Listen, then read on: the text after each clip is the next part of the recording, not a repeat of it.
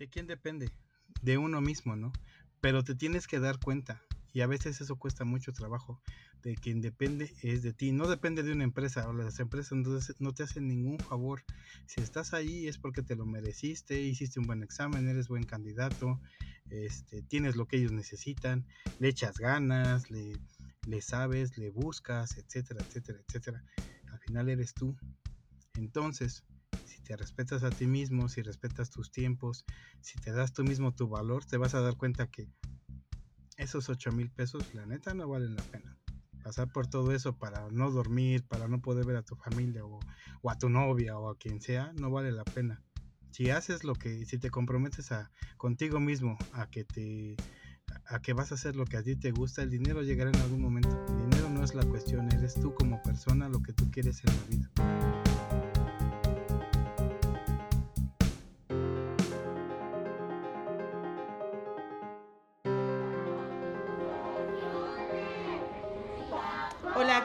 ¿Cómo están enchiladas? Como siempre es un placer tenerlos aquí y hoy estamos muy contentos porque tenemos un tema que creo que a todos nos interesa, pero principalmente cuando estás a punto de adquirir tu primer chambita. Entonces, por aquí tenemos a Ricardo Pérez Candelas, eh, también conocido como el Richard. ¿Qué onda? ¿Cómo estás? ¿Cómo estás, Ricardo? Todo bien, todo bien. Súper emocionado de que otra vez tenemos invitado en el podcast. Jay. Qué, bueno, ¿eh? qué emoción. Por aquí tenemos también a nuestro querido Alex Callejas. ¿Cómo estás hoy, Alex? Bien, y yo creo que como todos aquí en la ciudad sufriendo de este calor apabullante. Sí, sí, sí, ¿Dónde están esos team calor, no? sí, este, o sea, no, o sea, yo también se me se me cosa el cerebro. Y por aquí también tenemos al Bruno, que no sabemos si ya nos escucha, no nos escucha parpadea una vez y nos escuchas. Parpadea, una vez. ¿Qué onda, Bruno? ¿Cómo andas? Hola, amigos. ¿Cómo estás, Bruno? Aquí con problemas de audio, pero ya parece que jaló. ¿Y ustedes? Todo bien, todo bien. Excelente. Nunca pudimos pues estar mejor en lunes. Ah, no, fíjese que yo sí hoy un de calor. Hace un chingo de calor y aparte, este, tuve aquí un tema en mi ojo izquierdo hoy y no pude trabajar. Este, ya ahorita me siento mejor. Y ese es otro tip, digo, este, cuida mucho sus ojos porque nosotros que trabajamos en esta industria es sumamente importante. Creo que para cualquier trabajo, ¿no? Pero sí, pero, pero, en particular para nosotros. Fíjate que eh, estábamos la semana pasada en el, en el Meetup de Fedora México y la, tanto la pantalla de Sandino, que era nuestro invitado, como mi pantalla, donde estaba compartiendo algunos comandos y todo eso, y la gente nos decía, oye, ¿y por qué usas esa, esa terminal? ¿Te, ¿Te, sientes en Matrix o algo así? Y yo les decía, no, lo que pasa es que es bastante cómodo, o sea, cuando, cuando ya estás mucho tiempo en la, en la computadora, tener el tema oscuro, la terminal en negro, las letras en verde, la verdad es que no te lastiman tanto como, este, a lo mejor un documento de Word así blanco, ¿no? O sea, procura uno tratarlo todo en, modo oscuro y no es porque uno sea o se crea que está en la Matrix, ¿no? Sí, no, pues mira, un gustazo tenerte aquí, Alex. Cuéntanos, a ver, digo, habrá quienes nos estén escuchando y ya te conozcan, pero habrá quien no te conozca. Entonces, por ahí nos gustaría que te presentes, eh, que nos digas cómo te llamas, dónde vives, no exactamente la dirección, porque pues... Salgo a las 7 al pan. y, y, en dónde estás trabajando y a qué te dedicas? Platícanos un poquito. Sí, nos gustaría pues, un poco de tu background, cómo empezaste y todo eso. Ah, perdón, perdón por interrumpir. Híjole, ese es bastante interesante. Sí, tú, tú aviéntate. Soy Alex Callejas. Ah, actualmente bueno, y desde hace ya casi 10 años trabajo en Red Hat. Eh, actualmente soy Service Content Architect de nivel 3, o sea, eh, los cursos de certificación de Red Hat, yo los escribo. Yo de hecho acabo de escribir el, eh, los dos cursos de OpenStack, el curso de troubleshooting, y ahora estoy trabajando en el nuevo curso de, de Satellite. Entonces es algo bastante interesante. Oh, qué genial. Empecé yo eh, siendo, eh, bueno, de hecho empecé siendo el, clásico armador de, cajas blancas de, de, ahí de la Plaza de la Computación, por ahí por un tema familiar. Este, estaba yo recién juntado y no tenía yo trabajo, estudiaba, me acaba de juntar con mi, con mi esposa, falleció mi mamá, entonces mi primo, que tenía una, eh, una consultoría pequeña, ¿no? Atendíamos ahí los despachos que están por la zona de los tribunales de niños héroes. Íbamos y les ponemos su Windows y todo eso, y él fue el que me dio la primera chamba, ya de ahí empecé a dar soporte y de, dar soporte fui a dar soporte telefónico. Eh, dentro de la empresa administraban también servidores Unix y ahí como que era el siguiente paso, ¿no? O sea, ya diste soporte telefónico, ahora ya administra. Empecé administrando DNS y después, este, pues ya me dediqué yo al sistema operativo Linux y desde el 2000, 2001 más o menos, ando administrando Linux. Entonces, pues, eso es lo que básicamente hago, ¿no? Algunos, algunos otros me conocen, obviamente, por las redes sociales, Twitter, todo eso. Tengo ahí un blog que es medio conocido, el, el Ruchilo Postly, y que también tiene ahora ya, también tiene super redes sociales, ahí en rutil.io, o sea, Rutilio, diagonal social. Ahí tiene todas las ligas de, del blog. Tiene incluso hasta TikTok. O sea, ya. Para llegarles a los chavos, ¿no? No, no bailo. El, que, el que baila es el Barajas, pero yo no, yo no bailo. Yo pongo ahí. Trato de poner algunos ahí medio, interesantes. Sí, no, no, eso, de los bailes no. Pero, pero, fíjate que tocando un poquito eso y, y, este, y el blog y todo el contenido que nos compartes lo vamos a estar poniendo por acá. Este, eso se me hizo bien interesante, ¿no? Que, digo, ah, va a sonar a lo mejor esto muy, muy raro, pero para, para mí ustedes, los que, está, a los meetups a los que vamos, por ejemplo, de, de Java y todas esas personas que he tenido el gusto de conocer, se me hacen como la vieja escuela de, de una o una generación antes de la mía, ¿no?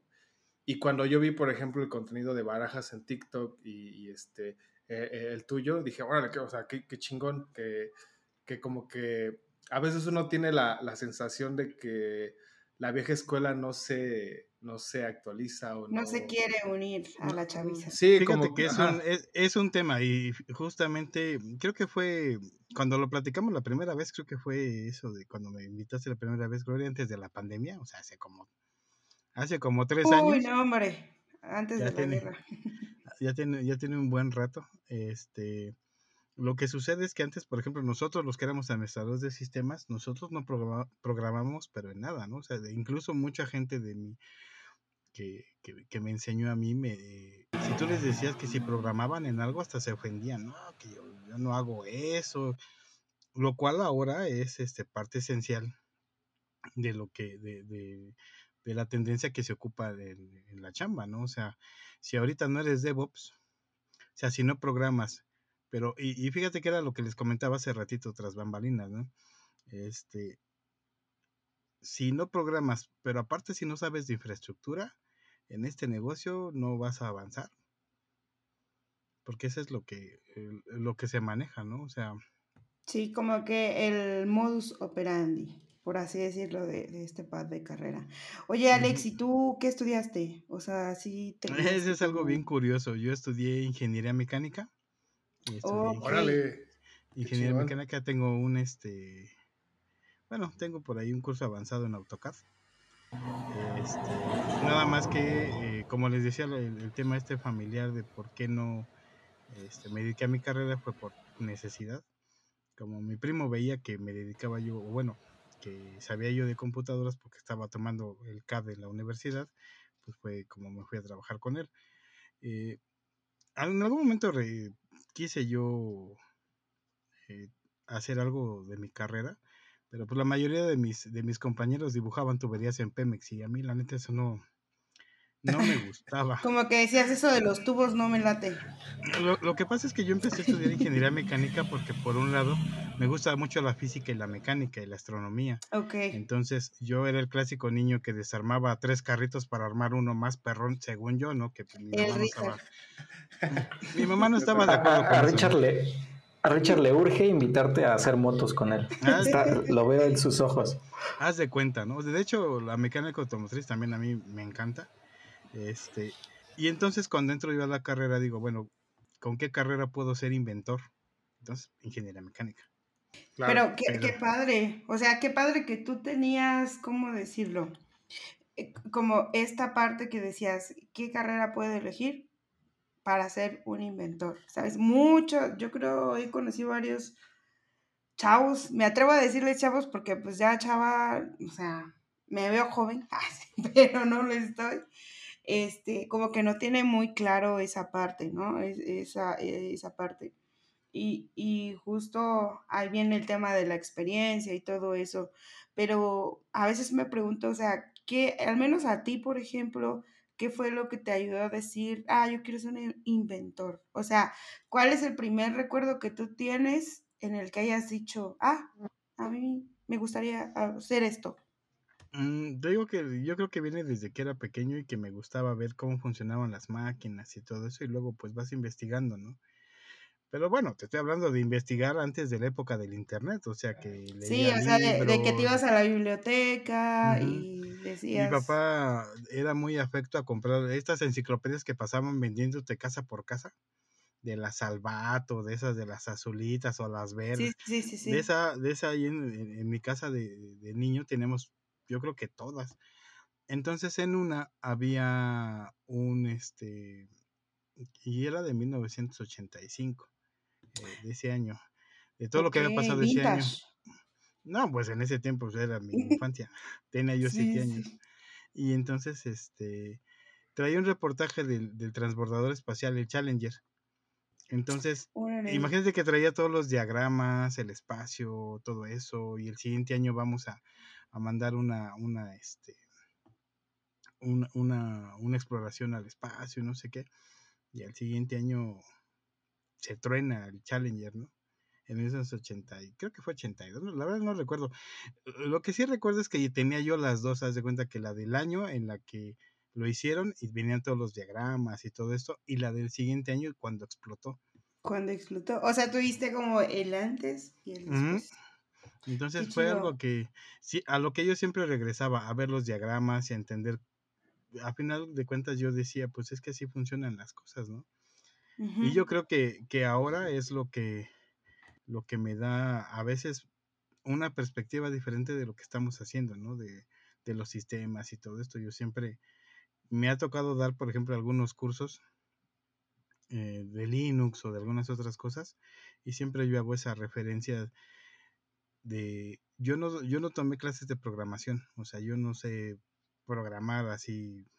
Digo, ahorita ya tengo que programo algo en Python y algunas otras cosas, pero eh, en la escuela nada, o sea, en la escuela no veía yo, de hecho, si acaso llegamos a ver Fortran y fue así como que una embarrada muy, muy, muy leve, ¿no?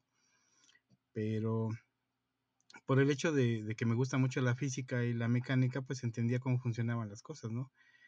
Entonces le puede dar como que otro significado y pues mucha gente luego me pregunta, pues es que eso se ve en la carrera, pues tú lo viste en tu carrera, yo no lo vi, man.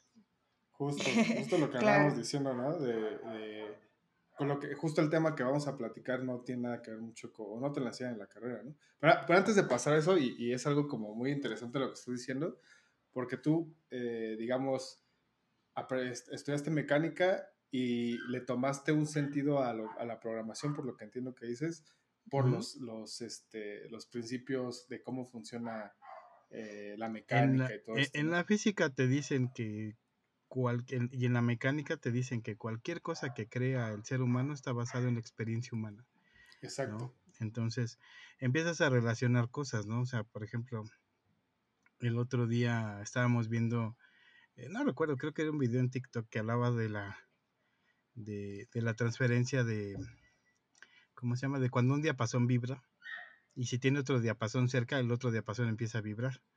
Y le digo yo a mi esposa, le digo, pues es que así funcionan los celulares. Dice, ¿cómo? Exacto. Dice, pues sí, le digo, pues es que al final de cuentas son este, vibraciones este, simpáticas y transferencia, o sea, un montón de, de cuestiones físicas, ¿no? Pero eso te da a que sabes cómo, o tienes una idea de cómo funcionan las cosas. Eh, me pasó muy chistoso el otro día que fuimos a, eh, fuimos un mandado ahí al, Hospital Ángeles de Lindavista, yo con mi hijo. Mi hijo también ahora ya estudia este, una licenciatura en sistemas este, en UPIXA.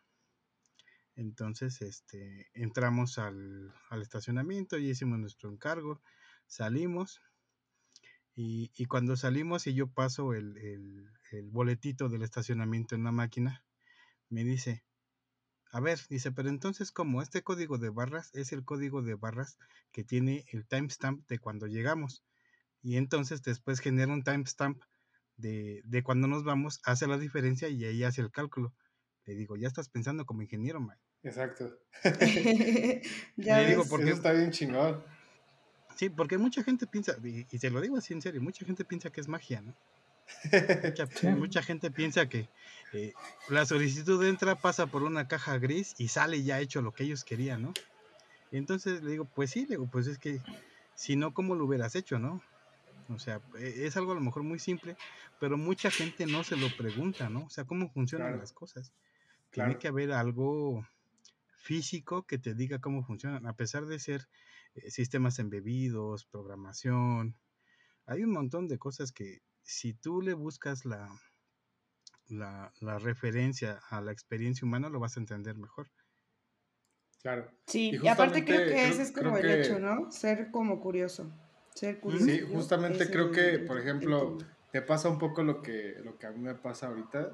Y ahorita que hablaste de un TikTok, me acordé de que vi un TikTok de que te hacen una pregunta cómo funcionaba la pistolista esta de Nintendo, ¿no? De que salió en Digo, no soy muy aficionado a las consolas. Sí, que, era por, que es por cuadrantes, ¿no? Exacto.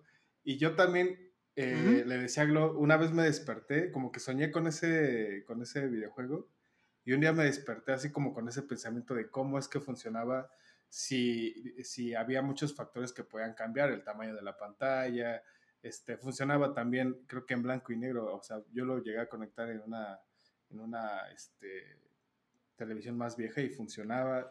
Cosas que, por ejemplo, ahorita la, el VR y todo esto de, de, reconocimiento facial y eso este, es un poco más complejo, ¿no? Y sí, pero al final de cuentas es lo mismo, nada más son puntos que reconocen el espacio, ¿no?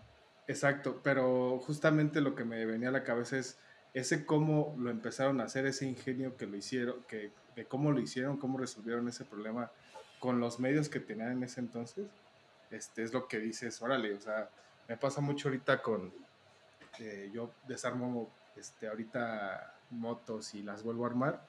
Y también ver motos antiguas y motores antiguos de cómo es que, este, por ejemplo, una moto genera su misma energía en, en, este, en, el, en el estator y todo eso se me hace así algo súper chido. Que creo que es algo que eh, a lo que ibas, tú, tú lo viste eh, en un principio porque estudiaste mecánica, digamos, y después entendiste programación y a mí me pasó al revés.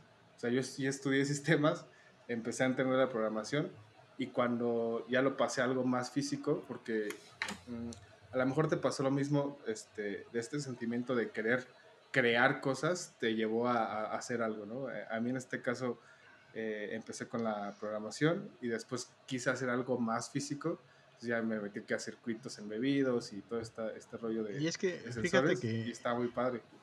Que por ejemplo, mi carrera de ingeniería mecánica es prácticamente solucionar problemas. Eh, creo que fue la segunda clase de, cálculo vectorial. cálculo vectorial, o sea, yo por ejemplo, luego mis hijos se van con las clásicas, ¿no? De, ay, pues otro día sin usar la chicharronera. Digo, no, a ver. Es que si tienen algo, o sea, si, o sea, si no te lo explican es diferente, ¿no? Digo, pero por ejemplo, en mi clase de cálculo vectorial, o sea, de, de hacer este diagramas con vectores, hacer un montón de álgebra y todo eso, el maestro nos decía, este, a ver, estamos diseñando un coche y tú dices, ah, a ver, ¿qué tiene que ver con el cálculo vectorial? No estamos hablando ahorita, esperabas a lo mejor eh, aprenderte fórmulas o cosas así y nos decía, a ver, a ver, de inicio, estamos diseñando un coche, ¿qué es lo primero que tenemos en contra? tú te pones, a ah, caray, pues el material, no, no, no, o sea, ¿cómo lo resuelves? ¿Qué es lo primero que tienes que resolver en un coche? ¿El peso? Por supuesto, dice, porque tienes que ir en contra de la gravedad, tienes que hacer un montón de cosas, por eso de ahí te vas a mecánica de materiales. Entonces te empieza como que a, hacer que, que tu cabeza vaya adheriendo todas esas cosas que te han enseñado, sumas, restas, ecuaciones, pero ya en la solución de un problema, ¿no? Y la verdad es que fue algo muy, muy chido. Entonces, desde la carrera yo traigo así como que ese chip de cómo lo solucionas, cómo lo haces, cómo, cómo funciona, entiende cómo, cuál es la, cuál es ahí este, eh, eh, lo que le da energía, lo que le da vueltas. Y ya con eso, pues, pues me ha ayudado bastante a solucionar un montón de cosas. Sí. Eh, Alex, yo, yo, estudié robótica y compartí muchísimas materias con mecánicos y creo que algo que, que inclusive he traducido un poco a mi vida ahorita pues, como profesional es que había muchas veces que lo que no resolvías con software se resolvía con un buen mecanismo, ¿no? y, y, yo, o sea, personalmente yo soy pésimo para mecanismos, pero los mecánicos me acuerdo que tenían esta forma de pensar muy tridimensional, o sea, mucho en eh, aquí puedo poner un resorte y que me regrese en vez de que yo pensaba, no sé, este, espero con software algo, ¿no? y, me gustó mucho lo que decías, eh, porque de hecho hay una frase, ¿no? Que es cualquier cosa lo suficientemente avanzada parece magia, ¿no? Eh, y te quiero hacer una pregunta, quizás estoy cruzando una línea muy personal, pero pues nos conocemos. Por supuesto, Bruno. ¿Hubo alguna vez que tú, que tú dijiste, estoy haciendo brujería? O sea, esto es, este Linux me hizo lo que nunca hubiera podido con, con 80, no sé, este, con cualquier cosa mecánica, ¿no? Tú, tú sabes que el transistor es toda una evolución y, y, en, qué momento pensaste algo así. Fíjate que me ha pasado últimamente cuando, cuando ya pasamos de, de esta fase de de, que todo era fierro, a, primero a las máquinas virtuales, a los contenedores, etcétera. De e, ese ejemplo que siempre dicen, ¿no? Antes para armar un servidor tienes que meter la orden de compra, tardaba seis meses en que lo traían de Estados Unidos, más aparte la aduana, este, y a, y a veces los proyectos eran de dos o tres años, justamente por eso, ¿no? Cuando vinieron las, las, máquinas virtuales fue así como que, no, pues ya puedes, eh, bueno, en ese tiempo no eran máquinas virtuales, eran zonas de Solaris, ¿no? O sea, era algo similar, pero te daba mucha más flexibilidad y a lo mejor lo que te tardabas, no sé, seis meses, ahora te tardabas unas cuantas horas, ¿no? Después vienen los contenedores y apenas hace, pues hace un par de años, hice yo un, uno de mis primeros escritos que hice dentro de Red Hat. Yo tampoco sabía que me gustaba escribir. Este, y, y de hecho eso fue como que la evolución de, todo lo que he aprendido y todo lo que voy aprendiendo porque no dejo de, aprender. Ahorita estoy muy metido con, contenedores y Podman y cosas así. Este, porque sigo mucho la filosofía del profesor Feynman, ¿no? O sea, si, si quieres aprender algo bien, tienes que enseñarlo, ¿no? Entonces, en esa fase de, es muy bueno. de, de, enseñar, me di a la tarea de poder hacer que con Ansible este, generar una infraestructura de tres capas de un tritier en la nube de Google con balanceo de carga en un solo comando. Entonces fue algo para mí así de, eh, de, cuando lo conectas y lo logras hacer y, ves que, por ejemplo, le das el, F5 y te dice, soy la máquina tal. Y le vuelves a dar F5 y te dice, ya soy otra máquina de las de todas las que tú creaste, ¿no? Y que todas son igualitas y te responden exactamente igual. Decía yo, no manches, esto, pues sí, a lo mejor me tardé en escribir el playbook. Una hora, tal vez, ¿no? Haciendo pruebas y todo esto. Pero esto de hacer una infraestructura en internet, eh, balanceado, eh, con balanceador de cargas, con un montón de cosas. Antes lo hacíamos en un año o dos. O sea, la verdad es que sí. Y sobre todo con un comando, ¿no? O sea, Sí, pues, ejecutas el playbook y adiós. Y digo ahí en tu caso, porque digo, yo te conozco también y, sé que tienes bastante tiempo de, o años de experiencia, pero este, a lo mejor alguien que no está tan capacitado, pues le podría tomar un poco más de tiempo. Pero justamente creo que esa es la parte importante de ser una persona con experiencia. Algo que me gustó mucho que dijiste es, pues, o sea, no basta a lo mejor solamente con aprender, sino también enseñar, ¿no? Porque también enseñar es una manera de aprender. Y mm, creo que a lo mejor alguien este, en un futuro, si toma ese comando, este, lo mejorará o incluso este, hará cosas mejores con él. Mm, fíjate que de pues, hecho, es la comunidad.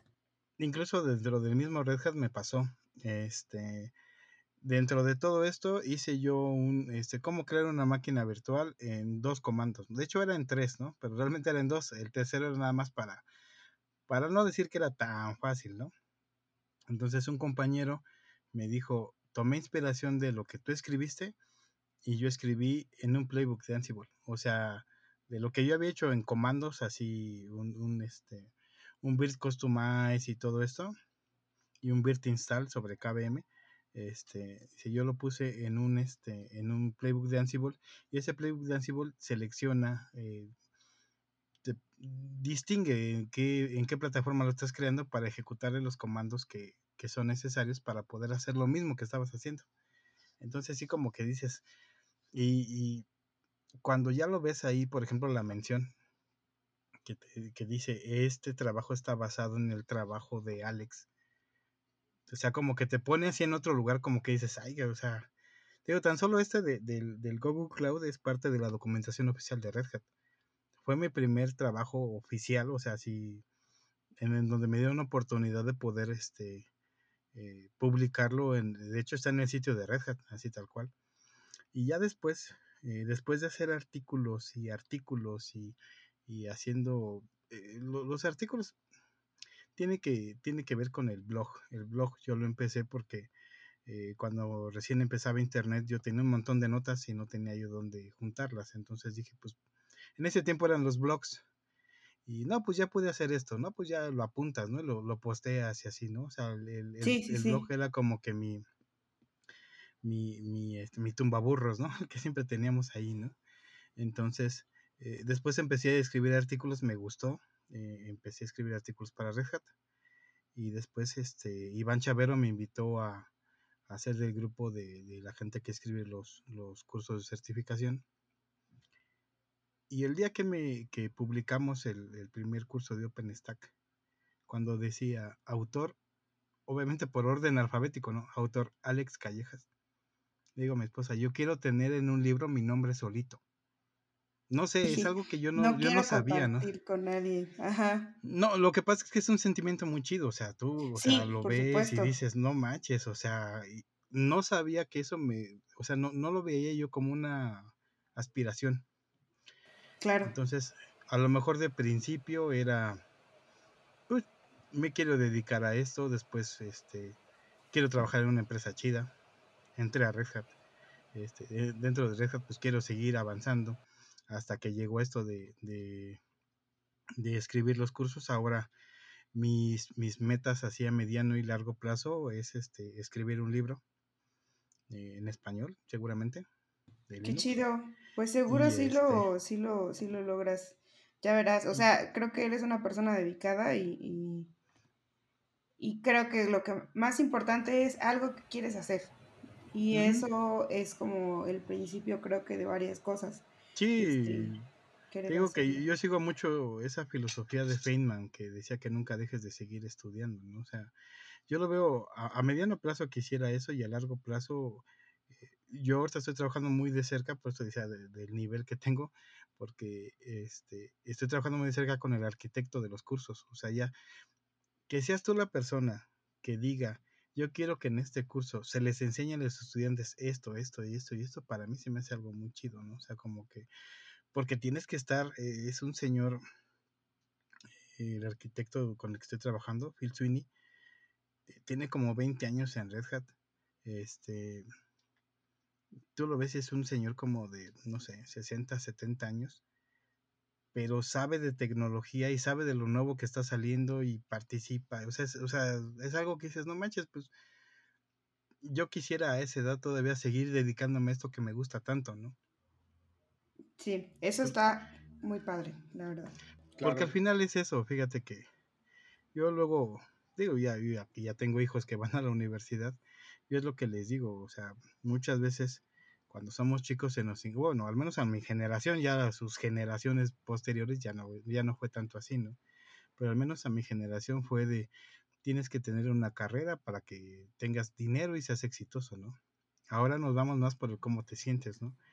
Y yo les digo, miren, este, a mí no me importa que no tengan dinero, el dinero va y viene, y si quisiéramos dinero, pues hagámonos barbacolleros, ¿no? Y vendemos barbacoa. vendemos tortas afuera del metro. Exacto, ¿no? O licuados, o no sé, y te juro que hacemos dinero de alguna forma, o en algún momento, ¿no? Pero cuando te dedicas a lo que te gusta, vas descubriendo poco a poco. Sí, sí, o sea, porque al final de cuentas digo, pues el dinero a lo mejor haces un business o no, y te llega o no, tienes dinero o no. Claro. Pero esa satisfacción de, de, ese tipo de cosas como la que te digo del libro, yo creo que es muy difícil que no se compara, por ejemplo, con, no sé, ganar 30 mil pesos al mes, ¿no? O sea. No. Además, creo que, bueno, los libros, a mí en lo personal, eh, en mis tiempos ya existían computadoras, pero no tenía computadora, entonces los libros son algo que, eh, que van a seguir, o sea, van a perdurar aún y son tangibles y creo que los libros nunca van a dejar de ser como importantes para la humanidad.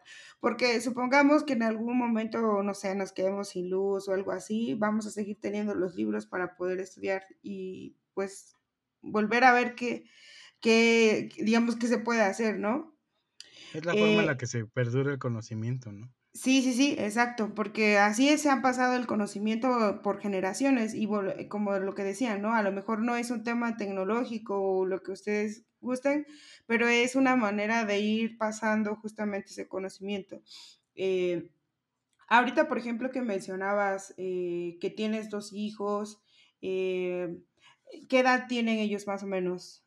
El grande tiene 23 y el chico tiene 20. El grande entró a, a UPIXA, a la carrera de Ciencias de la Informática, pero él entró a esa carrera porque, digo, son, son cuestiones que suceden, ¿no? Medio, medio extrañas.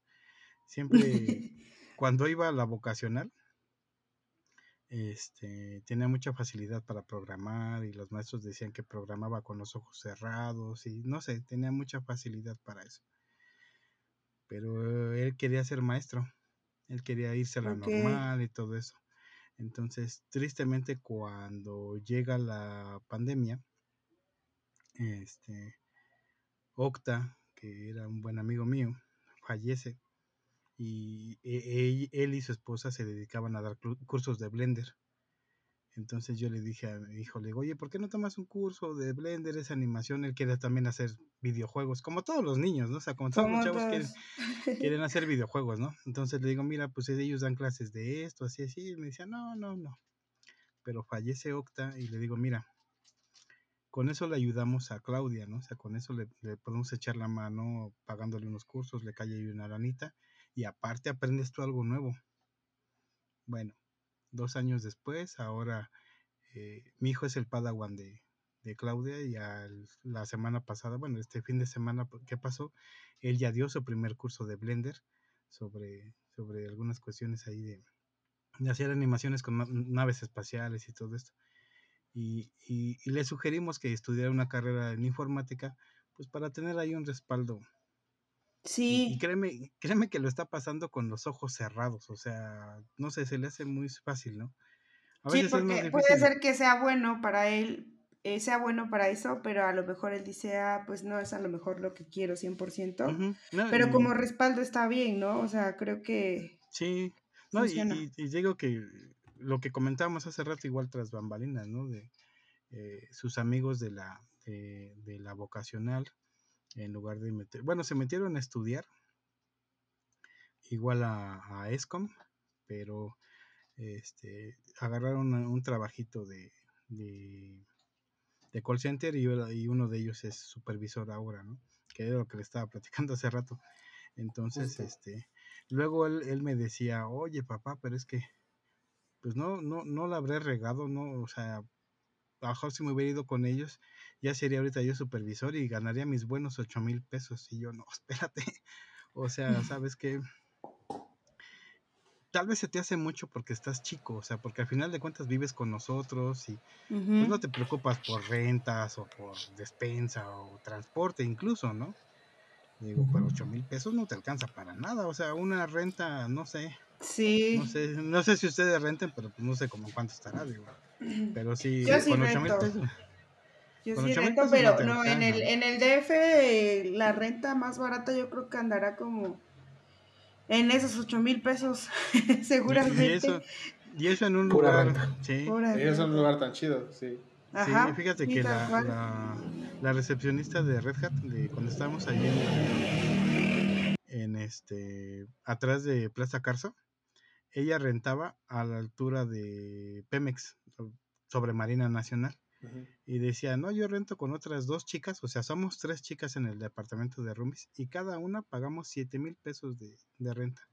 O sea, pagaban 21 mil pesos por un departamento en esa zona, en Lanzures, o sea, obviamente pues está cerca de Polanco y todo eso, ¿no? Pero le digo, le digo, imagínate que te vayas así de roomie con alguien a vivir a la del valle o algo así, no te va a alcanzar, mano. No, También tienes que comer y... digo, lo que pasa es que ese es el tema, ¿no? O sea, como están chicos y como los agarran así, este, sin saber, como nadie les dice que eso, que eso es muy poco. Es que, ahí fíjate que yo, yo tengo un conflicto, Alex. Ajá. O sea, personal. Eh, pero tú yo creo que ya tienes muchísimo más tiempo que yo, este, eh, eh, pues trabajando y así. Pero, por ejemplo, tienes total razón respecto a que cuando uno está morro se le hace mucho dinero, las cantidades, ¿no? Por ejemplo, cuando yo me vine a la Ciudad de México, desde, o sea, yo me vine desde Veracruz, mi primer sueldo fue en el 2013 de 10 mil pesos al mes, al mes. Lo que viene siendo 5 mil pesos a la quincena, ¿no? Y, o sea, ahora obviamente después de haber recorrido todo ese camino, digo, no manches, era bien poquito, o sea, ¿cómo me aventé a venir por 10 mil pesos? Este, fue 5 mil pesos a la quincena en la Ciudad de México ahí sobre insurgentes, o sea que pues ya comprenderás, no es nada barato el hospedaje por ahí. Mm. Afortunadamente creo que sí me tocaron buenas situaciones y digo, mi conflicto es o sea, ¿qué tanto debe uno arriesgarse la primera vez? ¿No? ¿Qué tanto debe uno arriesgarse? Porque obviamente como lo ignoras, como no sabes este, qué onda, eh, sobre todo, por ejemplo, a los que seguramente nos escuchan en provincia, yo soy provinciana, obviamente, este, cualquier cantidad se les va a hacer mucho más grande porque pues tú no tienes, no entiendes los gastos de la calidad de vida de una ciudad, ¿no? Que sí, es más en, en otros lugares es muchísimo más barato, ¿no? O sea. Pero ahí sí como que yo digo, este, que, o sea, ¿qué tan, qué tanto debería arriesgarse, ¿no? O sea, ¿cómo le hace uno cuando está morro para analizar una vacante si tiene cero experiencia? Que era lo que justo te hablaba la otra vez. Yo de inicio, y obviamente también depende mucho. Fíjate que también me, ha tocado mucho eso, ¿no? Eh, lo que mencionas.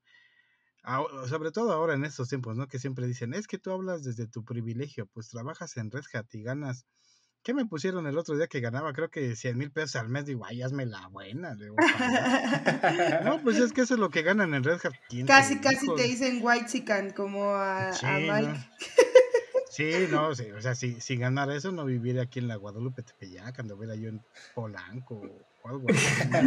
Aquí tengo que, tengo que estar lidiando con los peregrinos cada año, o sea, créeme que, no sé, o sea, si yo pudiera, eso es lo que más a mí me duele, ¿no? O sea, que todos los años, y bueno, es que no es todos los años, sino, o sea, todos los años una vez al año está muy feo, pero durante el año hay muchos fines de semana que o están los ciclistas o viene una peregrinación. El chiste es que, no sé, ¿no? O sea, yo creo que eso no se Se vuelve un caos. Entonces, mucha gente dice, no, pues este, dentro de tu privilegio, pues te puedes dar ese lujo de decirles a tus hijos que, que trabajen haciendo lo que les gusta. Y, y es lo que también les platico a ellos. Mucha gente se va por el, ay, pues es que trabajas en Red Hat, ¿no? Ay, es que te mandaron a, a Estados Unidos, o fuiste a Argentina, o fuiste.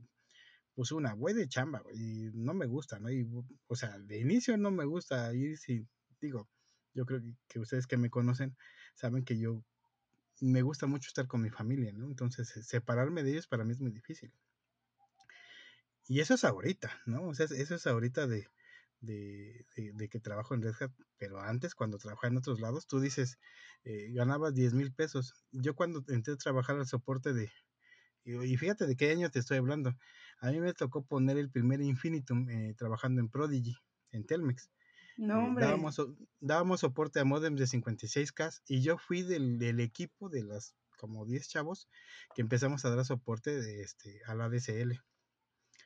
Y dices, no manches, pues qué chido, ¿no? O sea, sí. ¿Sabes cuánto ganaba al mes? Tres mil pesos. Y ya tenía mis dos hijos. Mil quinientos pesos a la quincena. Veracruz. Y tenía yo a mi hijo, yo creo que de un año. Fue como por el 2003, más o menos. Sí, él es del 2002 como del 2003. Ganaba yo tres mil pesos al mes. Mil quinientos, o sea, imagínate, mil quinientos pesos. Yo creo que en una ida al cine es lo que me gasto ahora, ¿no?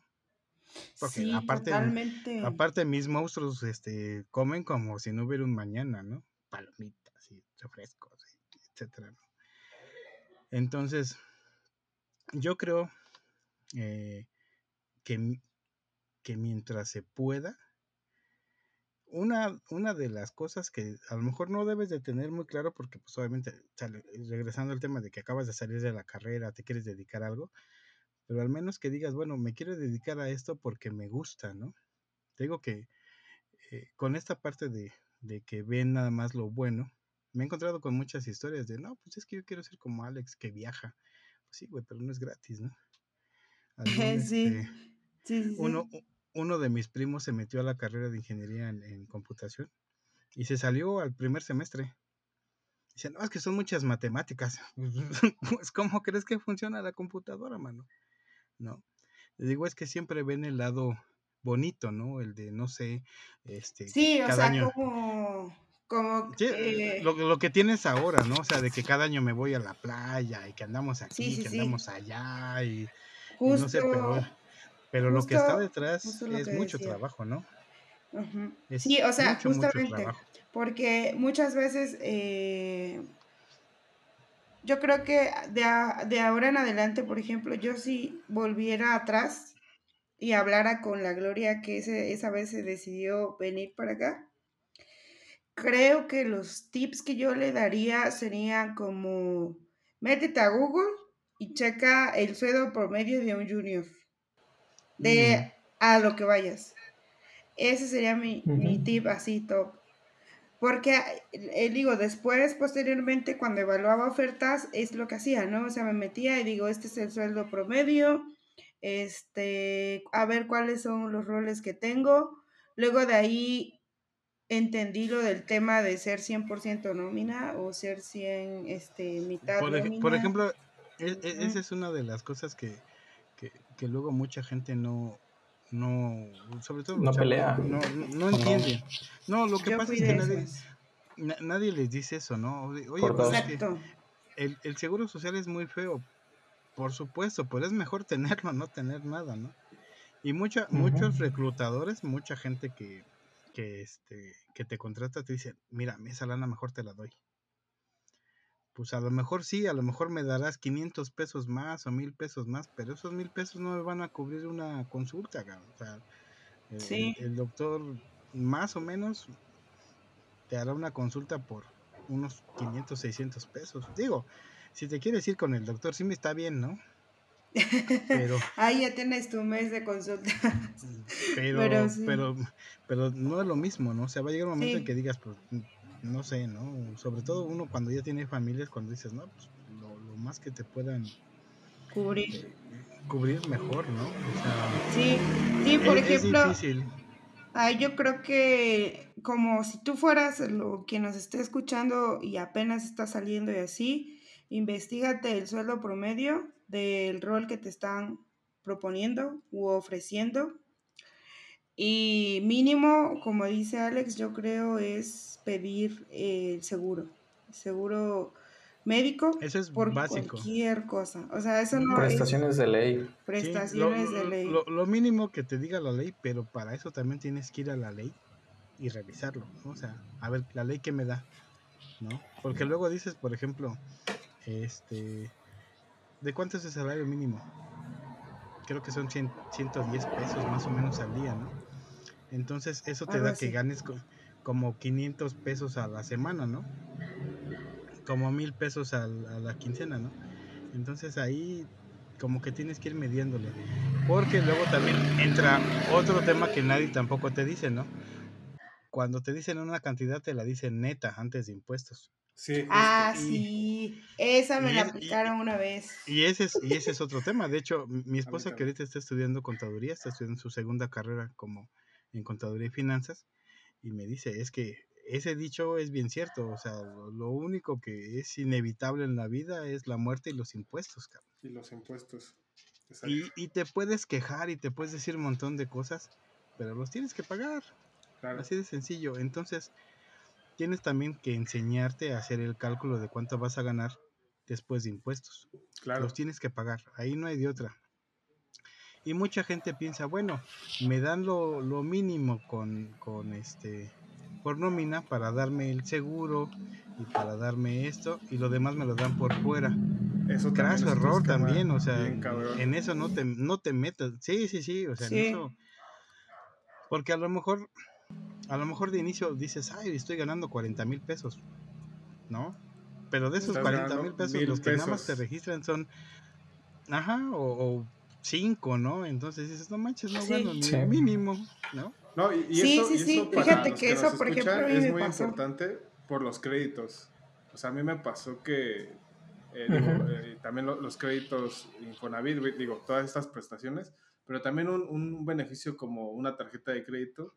Yo alguna vez dije, pues quiero empezar a armar mi crédito y fui a, a un banco a, a que me armaran, este, que me dieran una tarjeta y me decían, este, es que tú no ganas tanto, tú ganas, y me lo dijeron, tú ganas 1.600 pesos, porque en tu registro están este, diciendo que tú ganas esto.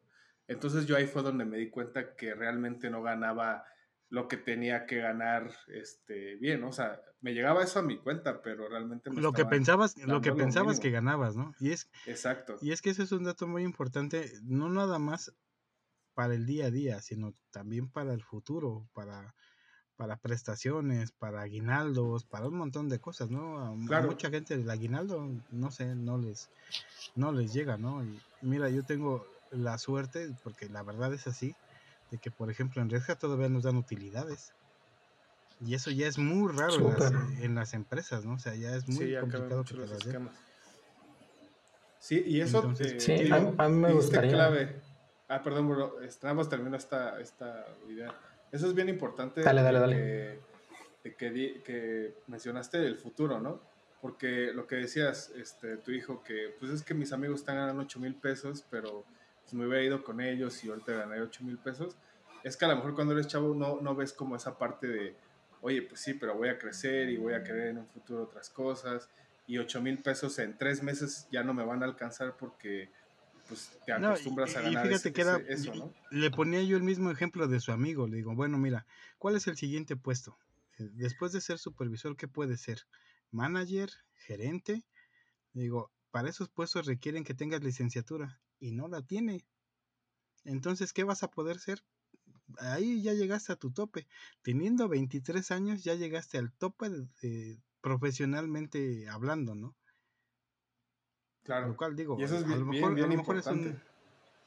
Sí, a, a lo mejor es un ejemplo que, que a lo mejor no tiene que ver mucho con la carrera, pero, pero realmente así sucede, ¿no? Mucha gente eh, no piensa en eso. Bueno, este, ¿qué quieres hacer? Quiero programar, sí, pero eso a lo mejor ahorita te gusta mucho programar, meterte a los fierros y, y todo eso, ¿no? Y después, Sí, exacto. ¿y qué va a suceder? no? Fíjate que eh, Justo. yo cuando me empecé a dedicar a Linux, eh, ya había sido administrador de, DNS, este, ya había administrado para dos, tres proyectos más o menos medianones. Y, me acuerdo que me, me, contrataron en Softec, que ahí, te, ahí está peor porque ahí es una, ¿cómo le llaman? Una cooperativa, ¿no? Según ahí te lo dan todo neto, pero pues no tienes absolutamente nada porque eres socio, ¿no? Entonces así como que, eso de inicio sí fue como que, oye, pues es que eso no decía tu anuncio, ¿no? Pero pues la verdad la necesidad dices, bueno, pues ya vamos a ver qué tal sale, ¿no? O sea, pensando en que pues, ya no quiero pagar más impuestos y a lo mejor esto me ayuda, ¿no? Entonces caí ahí y este y, y cuando me entregan el equipo, el de recursos humanos, me dice, mira, aquí está tu máquina, este va a ser tu lugar. Entonces, este, ponte cómodo y pues ahorita te voy diciendo qué, qué vas a hacer, ¿no? Entonces, soy un administrador Linux, me das una máquina, la prendo, veo que tiene Windows, saco de mi mochilita mi USB que ya traía yo lista, se la clavo, la reinicio, la empiezo a botear con el Linux, la empiezo, la empiezo a instalar y cuando regresa el de recursos humanos me dice, oye, ¿qué estás haciendo? Le digo, pues estoy instalando Linux. Le digo, es que, digo, tal vez te equivocaste, pero me dice una máquina con Windows. Me dice, no, es que ese es el software corporativo que, que usamos aquí. Le digo, a ver, le digo, creo que, le digo, creo que alguno de los dos está equivocado. Tú contrataste un administrador Linux. Sí. Yo soy administrador Linux, pero necesito las herramientas correctas para trabajar. Si tú me das una máquina con Windows, tal vez te pueda sacar la chamba, pero no con la misma calidad que te la puede entregar si uso las herramientas correctas, ¿no? Eso es algo que aprendí de los gringos. Porque si, por ejemplo, tú le das a un gringo un, un cuchillo para sacar un tornillo, te va a decir, a mí dame el desarmador. Exacto, exacto. Y un mexicano lo hace por necesidad, dices, ah, no manches, este gringo está bien menso y agarras y con el cuchillo lo desatornillas. Con la uña, con la uña. Eso es muy cierto, porque por ejemplo, este Richard ahora que ya es también Bob Bob el constructor, este, se compra muchas herramientas, ¿no? Mm, y porque debes de tener la herramienta correcta. Ajá, pero en México justamente acabas de decir algo muy importante, la necesidad. Yo, o sea, las, cosas que... Piensas, es, es que sabes cuál es, yo creo que es uno de los problemas que tenemos y que justamente va de la mano con esto. El problema que tenemos en México, bueno, o sea, el principio, el originador de todo, obviamente es la educación, ¿no? O sea, si tenemos una mala educación, tenemos corrupción, tenemos un montón de cosas, ¿no? Pero bueno, pero en el ramo profesional, lo, y, y, fíjate, yo, y yo lo digo y yo creo que soy el primero que lo reconoce lo que no tenemos es una profesionalización de los puestos. Porque regularmente tienes un puesto y le dices, oye, este, necesito a alguien que haga esto. Tú lo puedes hacer, eh, pero yo soy, no sé, yo soy contador. o sea, yo no me dedico, ah, pero tú lo puedes hacer, ¿no? Sí, ah, pues vente. En, en, en alguna chamba, una vez se me acercaron unas niñas que que ellas, este, haz de cuenta que nada más como que direccionaban los tickets, ¿no? O sea, como que se va para acá, desbloqueaban usuarios y todo, ¿no? Y me dice, oye, este, venimos a, ver si nos echas la mano y nos enseñas Linux. Y yo, ¿por qué o qué? No, pues es que nos dijeron que ustedes ganan como 30 o 40 mil pesos. Le digo, sí, pero, o sea, enseñarte Linux no es enseñarte algo que te puede enseñar en una tarde, o sea, tienes que tomar cursos, tener experiencia, no sé, ¿no? Yo creo que ese es el problema de, muchas de las chambas, ¿no? No hay una profesionalización, te digo, al final, eh, con este cuate de Softec, le dije, bueno, si no me vas a dar las herramientas correctas, pues mejor aquí la dejamos, ¿no? O sea, aquí yo no quiero que esto me afecte en mi carrera profesional porque si si yo hago bien mi trabajo, yo te puedo exigir que me subas el sueldo, que me cambies de puesto, o, me, puedo forjar una carrera profesional. Pero si no doy, si no tengo las herramientas que me den ese, e, ese desarrollo profesional, pues tampoco voy a, voy a estar en la posición de poder exigirte algo, ¿no? Incluso en, otros trabajos me decían, oye, ya te apuntamos al curso de, de Windows Server 2006 este, 2005 creo que era. Les digo, este, ah, pues gracias, pero no gracias. O sea, si me vas a mandar un curso de certificación, cómprame un curso de Red Hat o cómprame uno de, del LPIC o algún curso sobre Linux. No, pero es que es una certificación que te está dando la empresa. Y se lo agradezco mucho. pero lo que yo quiero hacerme es profesional en, en Linux.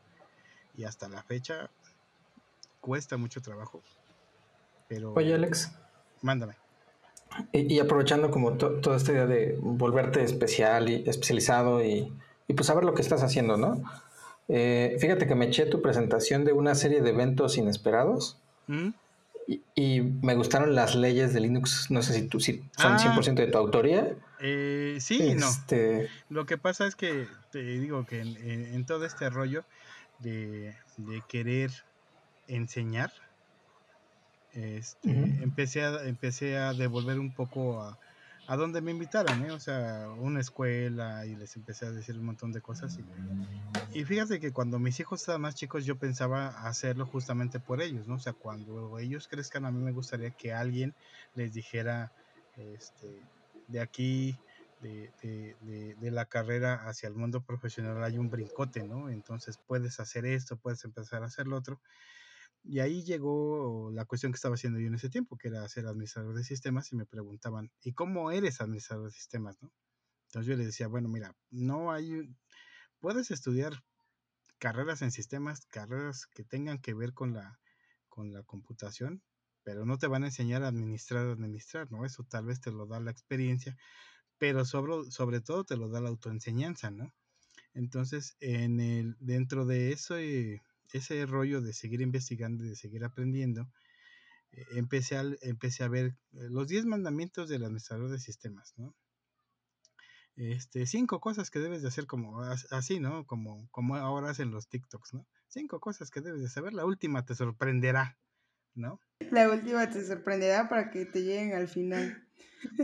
Entonces, este, como soy un nerd total, este, me gustan mucho los libros de Isaac Asimov, obviamente. Entonces, eh, basados en las leyes de la robótica, a mí se me ocurrió hacer eh, un escrito llamado Las tres leyes del sysadmin, que de hecho está en mi blog y de hecho es del 2010, o sea, ya está muy, muy viejo, pero son tres cosas fundamentales. Y yo siempre a, a los chavos les digo, mira, si te vas a dedicar a administrar sistemas, a ser gente de infraestructura, puedes hacer un montón de cosas, pero si haces estas tres, vas a ser bueno, así, bueno a nivel Échalas para que seamos de ya no ser de ya no ser un, un este un como dicen un apretabotones, ¿no? O sea, tres cosas fundamentales. La principal y, y díganme si no es cierto, la principal, hacer un respaldo de todo. Yo generalmente lo primero que hago Anótenlo lo primero que hago siempre es un respaldo. Así sea un archivo de configuración, un archivo de texto, lo que sea, siempre hago un respaldo. Siempre. Entonces, un respaldo te va a salvar, te va a salvar de un montón de situaciones. aunque te digan que no lo debes de respaldar, tú respáldalo. O aunque tengas tú, por ejemplo, un medio externo, ¿no? A lo mejor, digo, ya no se hace tanto, pero a lo mejor en cintas o algo así, ¿no? Entonces, la primera ley era algo así como que este, el administrador de sistemas debe respaldar todo lo que tenga que respaldar y mantener el respaldo o algo así, era el choro, ¿no? Eh, el segundo de estos puntos era eh, manejar la consola.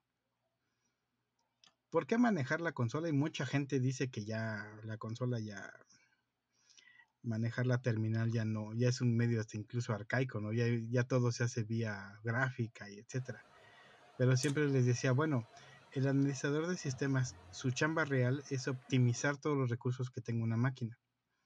De ahí entonces, que incluso siendo, haciendo contenedores o haciendo máquinas virtuales, si tú aprendes y tienes el hábito de optimizar todo, este, lo pones todo justo para que trabaje como debe de trabajar, ¿no? Entonces, mediante la consola, mediante comandos, tú puedes siempre hacer cualquier tarea sin necesidad de un ambiente gráfico que le quite recursos a tu máquina, ¿no? Obviamente, si esto no, no le pega a hacer tu respaldo, si tu respaldo tiene una consola gráfica, pues usa la consola gráfica, ¿no? O sea, ahí sí, ahí sí no hay de otra, ¿no? Sí, Entonces, respaldando y volviéndote un maestro en la consola, con eso ya vas a ser muy bueno. El manejar la consola, y eso es algo de lo que mucha gente opina, eh, los administradores de sistemas jamás los ves haciendo algo, porque todo está automatizado, ¿no? Todo, tienes tus scripts de Bash o ahora de Ansible o un cron o cualquier forma, ¿no? O sea, tienes muchas tareas automatizadas. De hecho, hay, hay muchos dichos acerca de eso, ¿no? Este, esos de que el, el sysadmin eh, que nunca está trabajando es el mejor sysadmin, o, o no me molestes y, y, te cambio por un script, ¿no? O algo así, ¿no? O sea, siempre, siempre es, es eso, ¿no? Pero eso te lo da la consola. Te, te deja que al automatizar muchas tareas se vuelvan, muchas tareas repetitivas ya no te impliquen tiempo para ti. Y ahí viene la segunda parte de este tercer punto, ¿no? Si tienes tiempo para ti, estudia porque siempre va a haber algo nuevo que puedes estudiar. Por ejemplo, te digo, en, esos, en esos tiempos de, de, los tiempos eh, anteriores, pues por ejemplo, cuando salió la virtualización, pues me dediqué a estudiar la virtualización.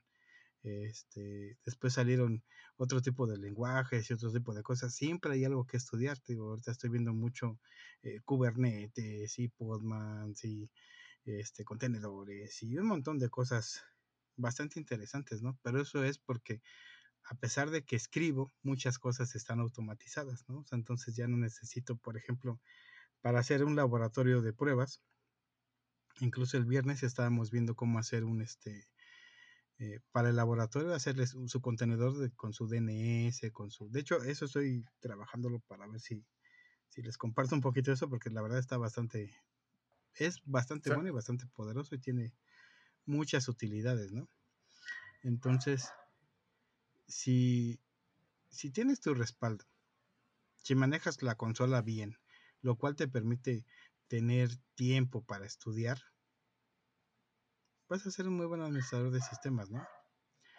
Ahora, en, en estos últimos, en estos últimos tiempos, le he agregado un punto que yo creo que es muy importante y yo creo que no por esta generación, yo la verdad creo que todas las generaciones son buenas, pero ahora como que, estamos más atentos a las emociones, ¿no?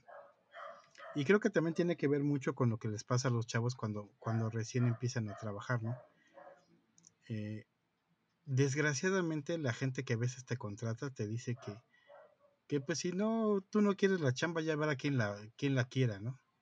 Ya, ya verá quién como que dicen hay, hay más personas, ¿no? Exacto, ¿no? Entonces yo me acuerdo muchas veces, hubo una ocasión cuando recién empezaba, cuando recién dije me voy a dedicar a dar soporte, estuvimos todo un día en una empresa, todo el día, te lo juro, nos citaron 8 de la mañana y yo creo que salí como 4 de la tarde sin comer, no nos dieron de comer ni nada, eran puros exámenes, éramos como unas 50 personas haciendo exámenes y pruebas y no sé qué, este, y al final quedábamos tres, ¿no?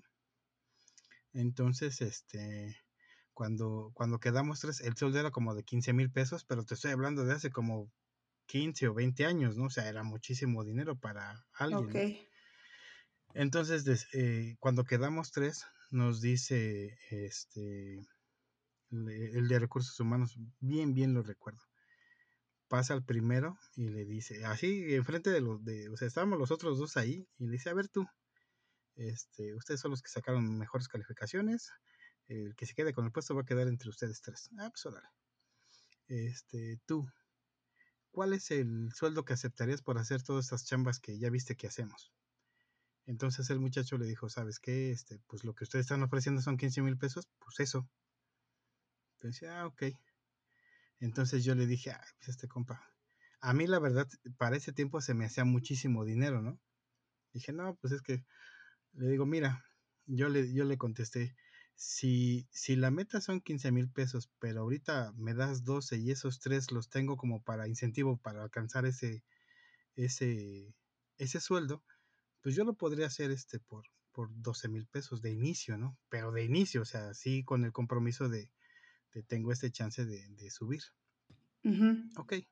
dijo, ok, dice, me, me agrada cómo piensas. Ah, ok, gracias. Y este, y al tercer chavo le dijeron, oye, ¿y tú cómo ves? Y el chavo este le dijo, mira, a mí dame siete mil pesos y yo te lo hago desde mañana. Contratado. Mm, claro. Entonces dices, ay, no me pusieron a pelear. Ajá. Y, no lo haga, compa. Exacto, ¿no? Entonces tú dices, ay, muchas veces, muchas veces es la gente, muchas veces son los problemas, muchas veces, muchas veces me tocó que, por ejemplo, ya para salir, ya sabes, ¿no? A las 6 de la tarde, requerimiento urgente. Ya le acababa yo de decir a mi esposa que ya iba de salida, que yo había recogido mis cosas y pues regrésate, ¿no? Híjole, entonces, como, como el perrito este, ¿no? Que está todo incendiándose y dice, no, this is mm, fine. This fine. Entonces, eh, sobre todo yo creo que ese sentimiento de, de chale, este, cualquier otro podría venir a hacer lo que yo estoy haciendo porque no estoy haciendo nada, nada diferente, ¿no? O sea, hay mucha gente que por, incluso hasta por menos dinero lo podría hacer. Y de ahí empieza a ser lo del impostor, ¿no? El clásico síndrome del impostor, ¿no? Que, que empieza ahí este, a hablarte y decirte, agradece que estás aquí porque hay mucha gente sin chamba y no sé qué, y no sé, ¿no? O sea, te empiezas a deprimir. Luego, ya saben, ¿no? Hay días que no nos salen las cosas, pero nada, ¿no? Eh, ejecutas un comando, no sé, probando una herramienta, el, el clúster SSH, me eché como 30 máquinas de un solo jalón, entonces fue así como que, ah, no manches. Sí.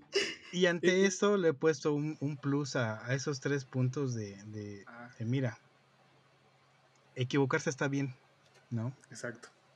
Toma lo mejor, toma lo mejor que tienes de ahí, respira, como dicen en Hombres de Negro, ¿no? Ve por un pay levántate a la maquinita de, de, los pastelitos, agarra, no sé, el que te guste, un chesquito, regrésate, pero sobre todo, acepta que te equivocaste.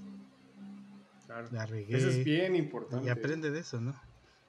Bien, bien importante. Pero cañón, ¿no? Y, y, y, aparte de, de, aceptarlo y de aprenderlo, comprometerse, a, esto no me va a volver a pasar, ¿no?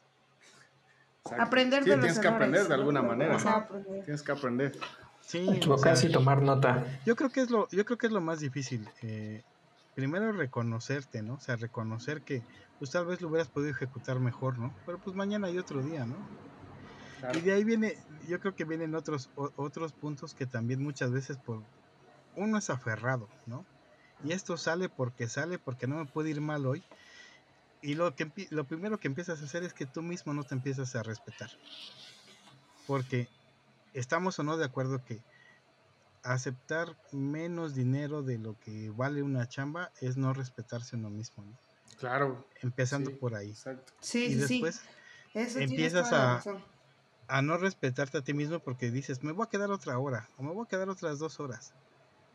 Y entonces, ¿para qué trabajas, no? O sea, ¿para qué? Eh, si trabajas, por ejemplo, para, a lo mejor para, para por ejemplo, como Richard que hace sus motos y todo eso, si no tuvieras el tiempo para hacerlo, ¿qué dirías? No manches, pues estoy frustrado porque la chamba no me sale. Y estoy frustrado porque lo que me gusta no lo puedo hacer porque la chamba no me deja. Pero realmente no es ni la chamba ni otra cosa. Eres tú que no te respetas. No respetas. Ay, es un gran punto, ¿eh?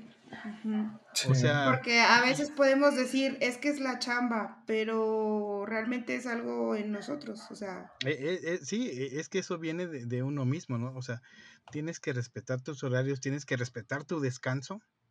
O sea, mira, de, de que empezó la pandemia, este, yo ya trabajaba como año y medio, como dos años, estuve trabajando, antes de donde estoy ahorita, estaba dando soporte a OpenStack.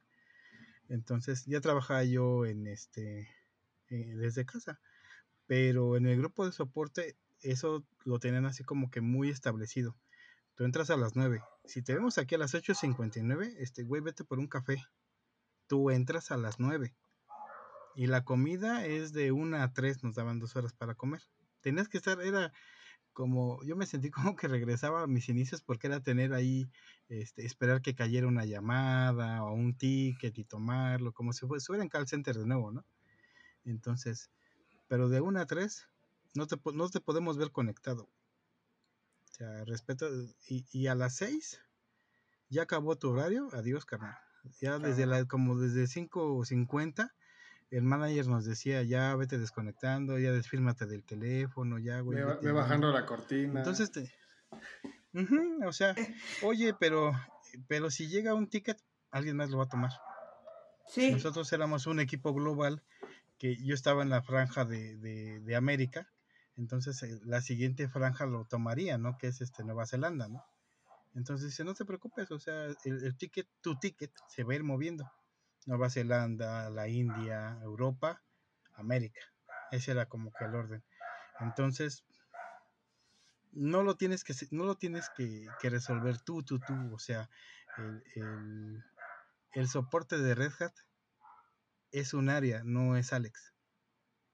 Exacto, sí, sí, sí, tienes un equipo una vez que ajá, o sea, o sea eh, quien, quien, a quien contrató el cliente para que lo solucione es a Red Hat, no a Alex, ¿no? Entonces, claro. tú vete y termina tu horario y, y ¿sabes qué?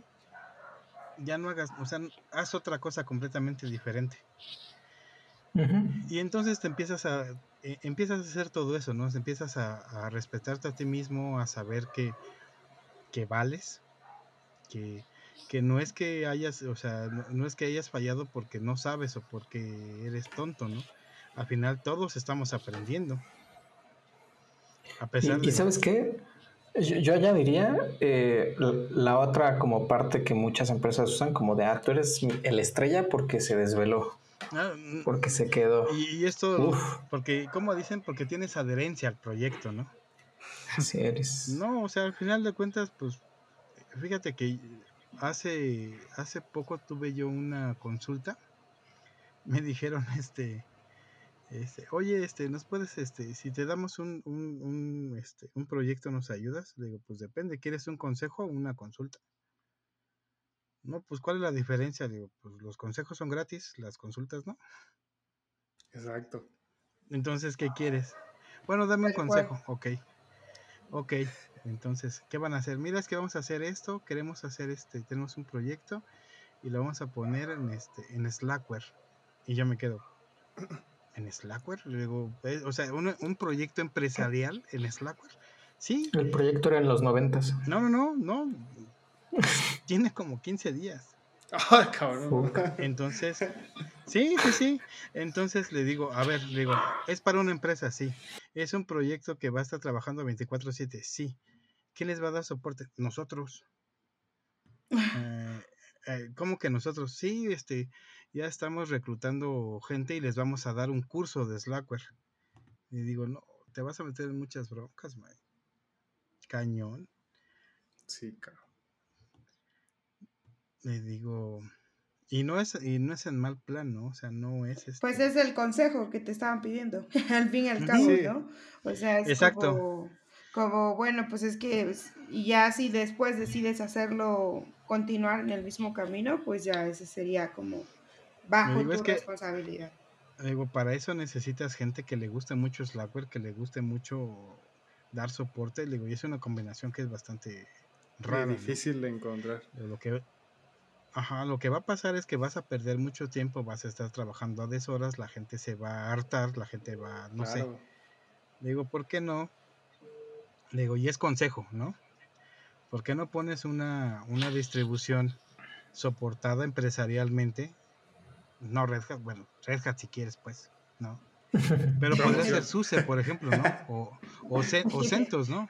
No, a, lo que yo me refería es que depende del presupuesto, ¿no? O sea, la onda es que él, él tenía el proyecto y este y obviamente pues quería llevarse una lana, ¿no? Entonces como que quería ver la forma en la que se pudiera llevar la lana más posible. Más posible. Y como él conocía Slackware, decía, no, pues lo hacemos en esto, no gasto. Y este... Y, ya, pues, tan, se acabó. contrato a los chavos. Ya. le digo, mira, unos chavos. Ah, y esos chavos van a ser los que. La gloria que le pagaban 10 mil pesos al mes. Exacto. O con pizza. O, con, pizza, ¿no? Ajá, y, eso está bien cabrón. Y, para, ir cerrando, digo, esta plática me gustó mucho porque son varios puntos. Eso de quieres un consejo o una, consulta, una consultoría. Eso está chingona, ¿eh? Porque muchas veces te agarran así de. Oye, este. Sí, no, o sea, Pregúntale, digo, es que, mira, mi suegro es médico.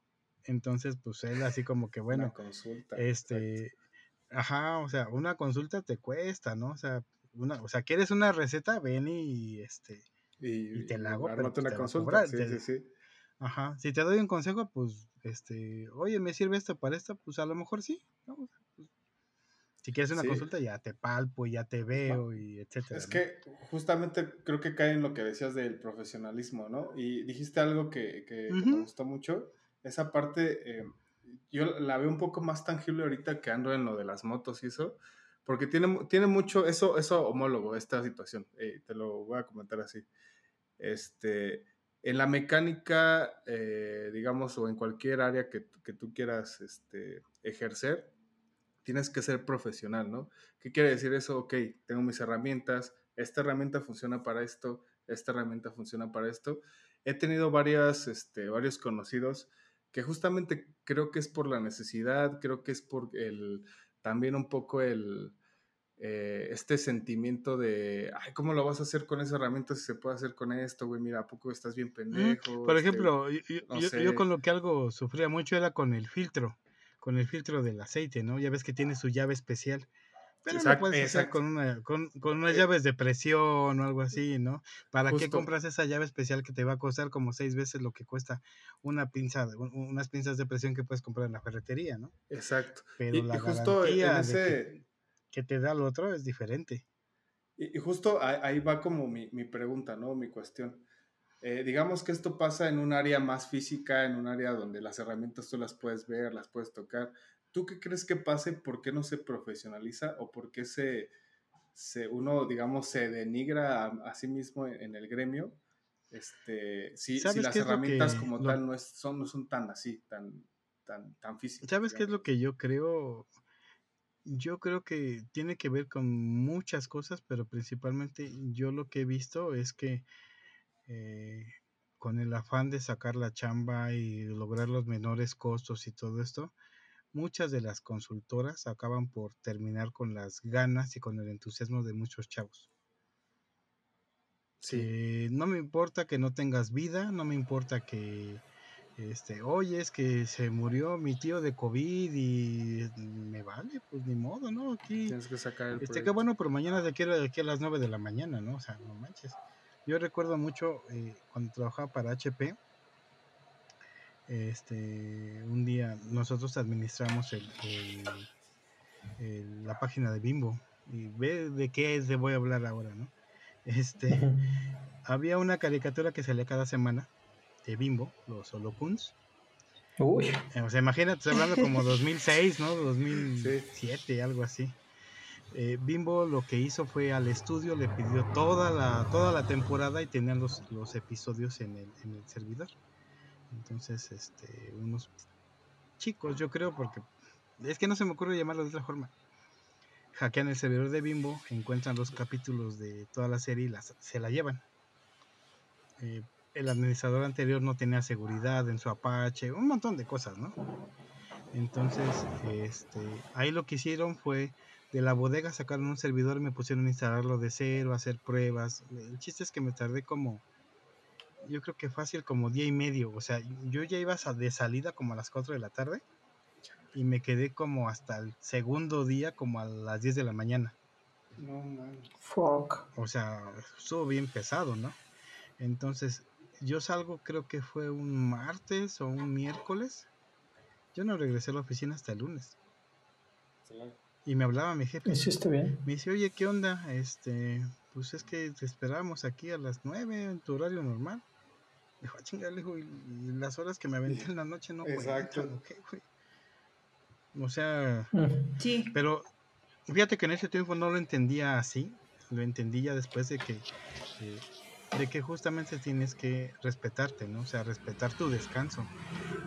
Porque para mí eso, eso implicaba HP, eh, pues ya ves que está en Santa Fe. Yo siempre he vivido aquí en el norte. Entonces, este, implicaba no haber visto a mis hijos dos días. Digo, para mí, o sea, yo, a mis hijos les cambié los pañales. Yo no sé, o sea, tal vez este, ahora las nuevas generaciones no lo entiendan mucho porque no quieren ya tener tantos hijos como antes los queríamos, ¿no? Eh, es, es, un, es otro tema, ¿no? De, de otro tipo de discusiones, pero pero yo creo que tiene que ver mucho con eso, con el respeto, pero sobre todo, este, que a lo mejor yo en cierto momento ya definí lo que quería hacer, ¿no? A lo mejor no tenía entendido exactamente qué, pero yo decía, ya me quiero dedicar a Linux. Y, si en, y en Linux pasé por administrar, administrar servicios, este, mm, servidores web, que era lo que más había, este, pero la constante siempre ahí fue eso, ¿no? O sea, yo tener las ganas de profesionalizarme. A lo mejor supongo yo que este, alguien querrá ser un desarrollador profesional, ¿no? Por ejemplo. Este, y a lo mejor trabajar en una gran marca y que incluso este, que puedas decir, pues esta aplicación yo la desarrollé por completo o algo, no sé, ¿no? Me imagino yo, o, quisiera pensar eso, ¿no? Que, que o, hacer una empresa, ¿no? Un, compañero que cuando trabajamos en, este, en Telefónica, en, en, Movistar, este, él se fue a trabajar a Coca-Cola, ahí al German Center, ya saben, ¿no? Ahí atrás en, en Santa Fe. Y él, em, y él empezó a, proveer gente a la misma consultora de que le trabajaba a FENSA. De los mismos de ahí les empezó a preguntar, oye, ¿y tú en qué consultora estás? No, pues en tal. ¿Y cómo te pagan? No, pues me dan tanto así, así. Oye, ¿y si, te, y si yo te facturo y te pago un, poquito más? Y como él sabía todas las este, deficiencias que había en ese tiempo, fue viendo y hizo el contacto, ofreció los servicios de, de Headhunter, colocó de consultoría, colocó y al final acabó teniendo su, su propia consultoría de, colocar gente, nada más.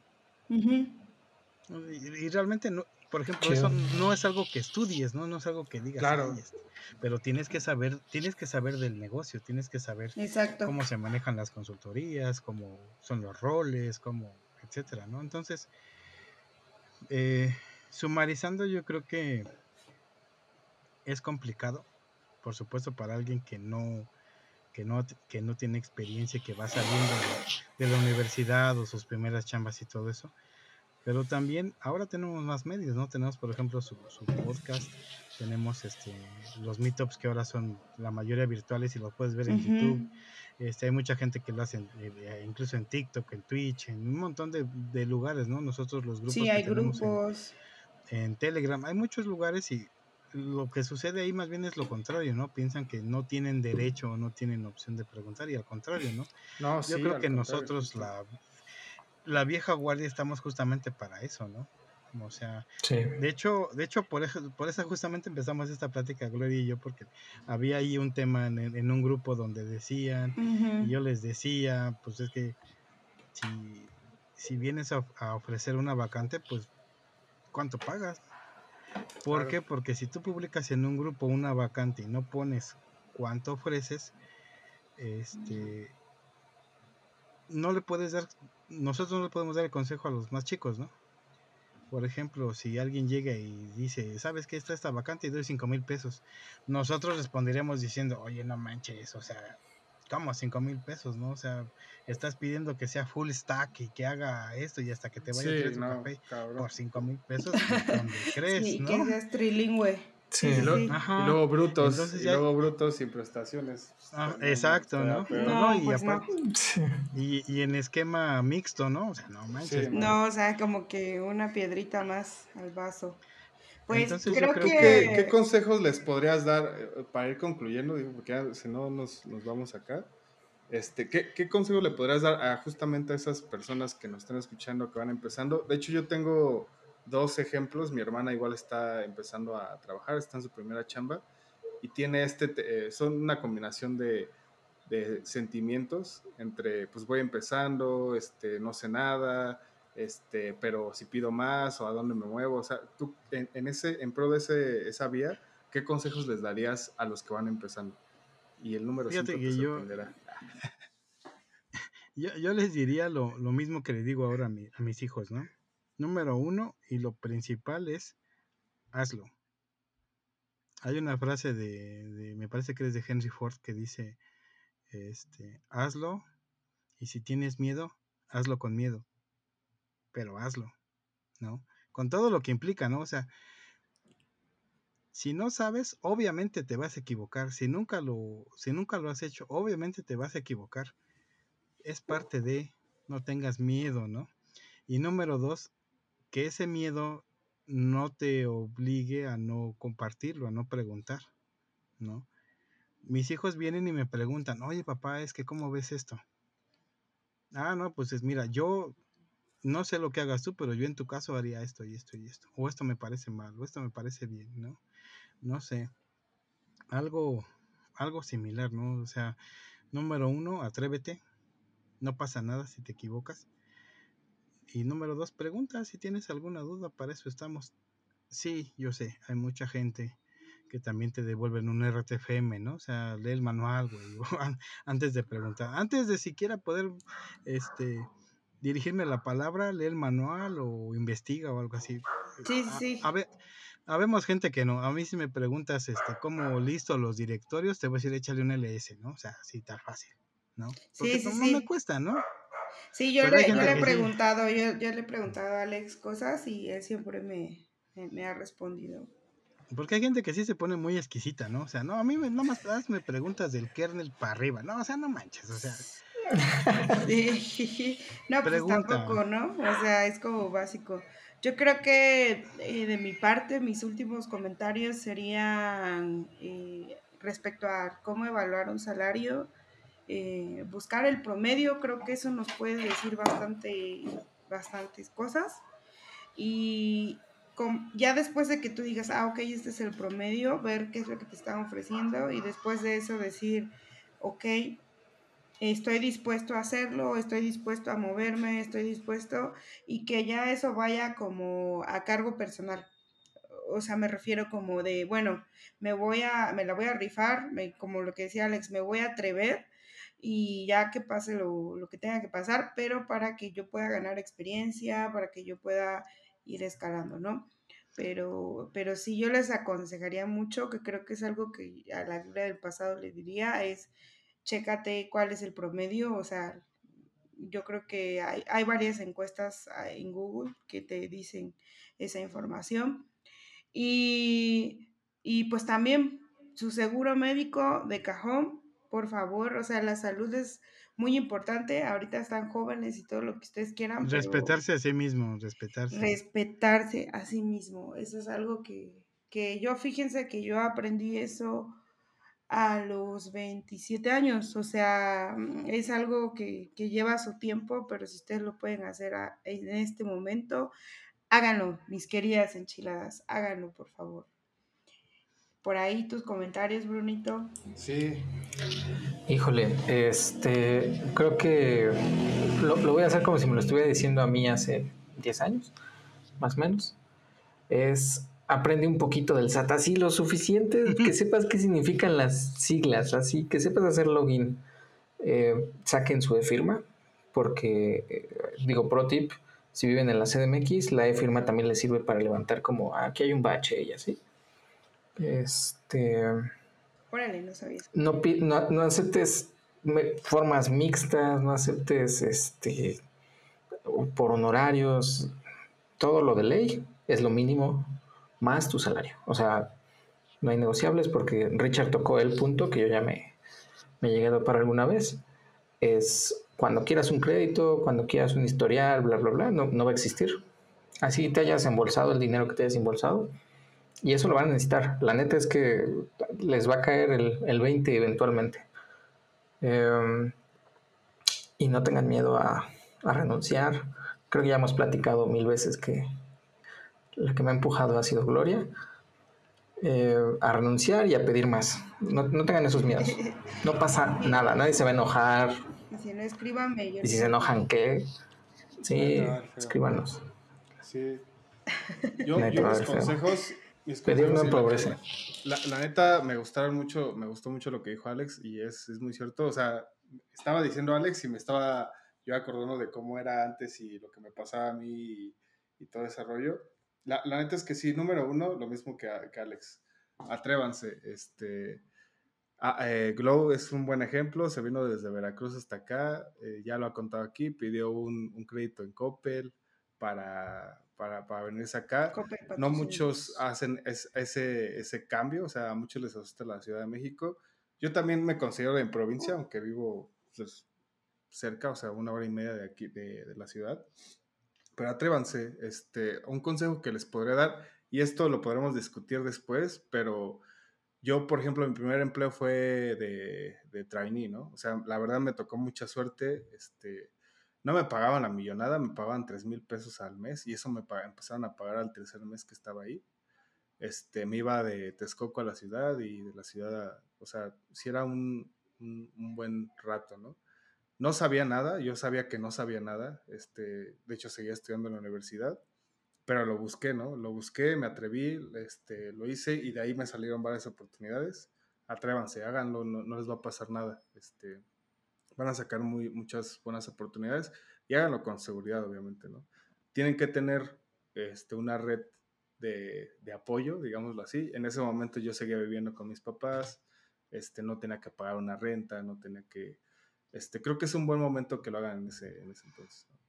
Este, atrévanse, chequen la vacante. E, eso es algo bien importante. Eh, de hecho, ya hay varios TikToks en donde personas de recursos humanos te dan consejos de, miren esta vacante, te dice que tolerancia a la frustración, no sé qué, eso quiere decir que es un ambiente bien tóxico y cosas así. Digo, ahorita, como dice Alex, ya hay muchos medios en los cuales tú te puedes este, apoyar. Y, y, si tienen duda de, de alguna vacante, eh, justamente el viernes lo estábamos viendo con mi hermana, este, pues, o sea, dale, ¿no? Eh, esto no quiere decir que no vas a que no vas a, que siempre te la tienes que vivir en un lugar donde todo está chido, donde obviamente, eh, como dicen, eh, un, un, buen marinero nunca... Toca picar piedra, ¿no? Toca picar piedra. Un, un, buen marinero nunca navegó en aguas tranquilas, ¿no? Este, obviamente te va a tocar meterte los chingadazos, te va a tocar aprender a lo mejor este, en, en el momento, te va a tocar cagarla, como, como dice Alex. Entonces, este, pues no hay pedo, o sea, atrévete, eh, no tengas miedo, lee la vacante, apóyate de, nosotros, también está la CISARMI, este, está aquí en Chiladas, hay un buen de meetups en la Ciudad de México y en general en, México que, y grupos. apoyar.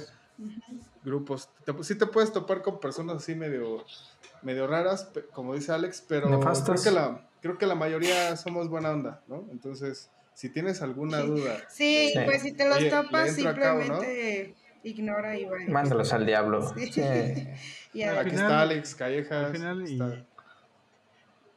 para, yo creo que para cerrar de mi parte sería, te tienes que dar cuenta en algún momento que de la única persona que dependes de ti. Te digo, mucha gente me dice, no, pues es que lo ves desde, tú lo ves desde tu privilegio, trabajas en tantos años. Les voy a contar una última anécdota cuando, cuando yo dejé de, de dar soporte en Rescat no tenía yo cuenta, no tenía yo trabajo y me llevaba muy mal con mi jefa. Tuve una depresión muy grande, te estoy hablando de hace dos, tres años. Tenía muchas dudas, tenía mucho miedo, tenía mucho miedo de perder mi trabajo. Eh, no salía de la casa, me quedaba yo acostado, pasaba la mayoría del tiempo dormido. No quería yo saber de nada del mundo. ¿Por qué les digo esto? Mucha gente joven piensa que solamente les pasa a ellos. Y no, nos pasa a todos los seres humanos. Al final de cuentas, nunca perdemos ese estatus de seres humanos, ¿no? Me deprimí mucho hasta que un día dije, bueno, obviamente me apoyé mucho en mi esposa, que siempre ha sido mi, mi respaldo, mi, mi, este, mi lugar de paz. Y decía, bueno, pero si me corren de Red Hat, ¿qué va a pasar? Ya llevo varios años, me, van a, me va a tocar una buena lana, ¿no? Y si dejo de trabajar hoy en Red Hat, ¿no habrá alguien que me contrate mañana? Si, si yo les digo, muchachos, yo no tengo trabajo hoy, ¿no me, no me, no les gustaría trabajar conmigo mañana? ¿No les gustaría trabajar en su empresa mañana? Claro sí. ¿De quién depende? De uno mismo, ¿no? Pero te tienes que dar cuenta y a veces eso cuesta mucho trabajo de quien depende es de ti, no depende de una empresa, o las empresas no te hacen ningún favor. Si estás ahí es porque te lo mereciste, hiciste un buen examen, eres buen candidato, este, tienes lo que ellos necesitan, le echas ganas, le, le sabes, le buscas, etcétera, etcétera, etcétera. Al final eres tú. Entonces, si te respetas a ti mismo, si respetas tus tiempos, si te das tú mismo tu valor, te vas a dar cuenta que esos ocho mil pesos, la neta, no valen la pena pasar por todo eso para no dormir, para no poder ver a tu familia o, a tu novia o a quien sea, no vale la pena, ¿no? Ya llegará, Si haces lo que, si te comprometes a contigo mismo, a que te, a que vas a hacer lo que a ti te gusta, el dinero llegará en algún momento. El dinero no es la cuestión, eres tú como persona lo que tú quieres en la vida. Y a todos nos pasa. Entonces yo también muchas veces, eh, y siempre lo digo, el primero que tiene que reconocer que se equivocó es tú mismo, ¿no? Me equivoqué, este, oigan, alguien sabe cómo hacer esto. Ah, mira, es que esto es bien fácil. Lo vemos en la carrera. Bueno, ustedes lo vieron, yo no. Pero, a ver, enséñame, ¿no? O dime dónde, o dónde lo veo, o dónde lo, todo eso. Y este, y nunca dejar de aprender, ¿no? Es parte también de, del compromiso, del respeto que te debes de tener a ti mismo y del valor que debes de, saber que al que más necesitas eres a ti. Tienes que ser tú tu fan número uno, ¿no? Tú tienes que ser el que te el primero que diga, échale, te equivocaste, sí, no hay bronca. En la vuelta me, me, desquito.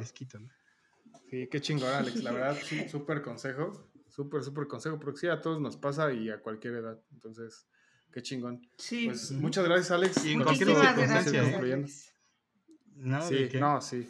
Muchísimas gracias. Y con esto vamos concluyendo. muchas gracias. Súper consejos, la neta. Este, qué gusto eh, tener esta plática contigo y que espero le haya gustado las enchiladas acá. Este, y bueno, todas las cosas que, que, nos, que nos comentó Alex y que nos va a compartir, se los vamos a poner aquí en los, los comentarios. Esperamos que, que, completes tu libro, Alex. Y también este, sería un gusto que presentarlo por acá, estaría muy chido. Y pues muchas gracias. muchas gracias a todos. Ojalá y podamos armar teclados, Alex. Sí, también, eso es, algo también muy chido.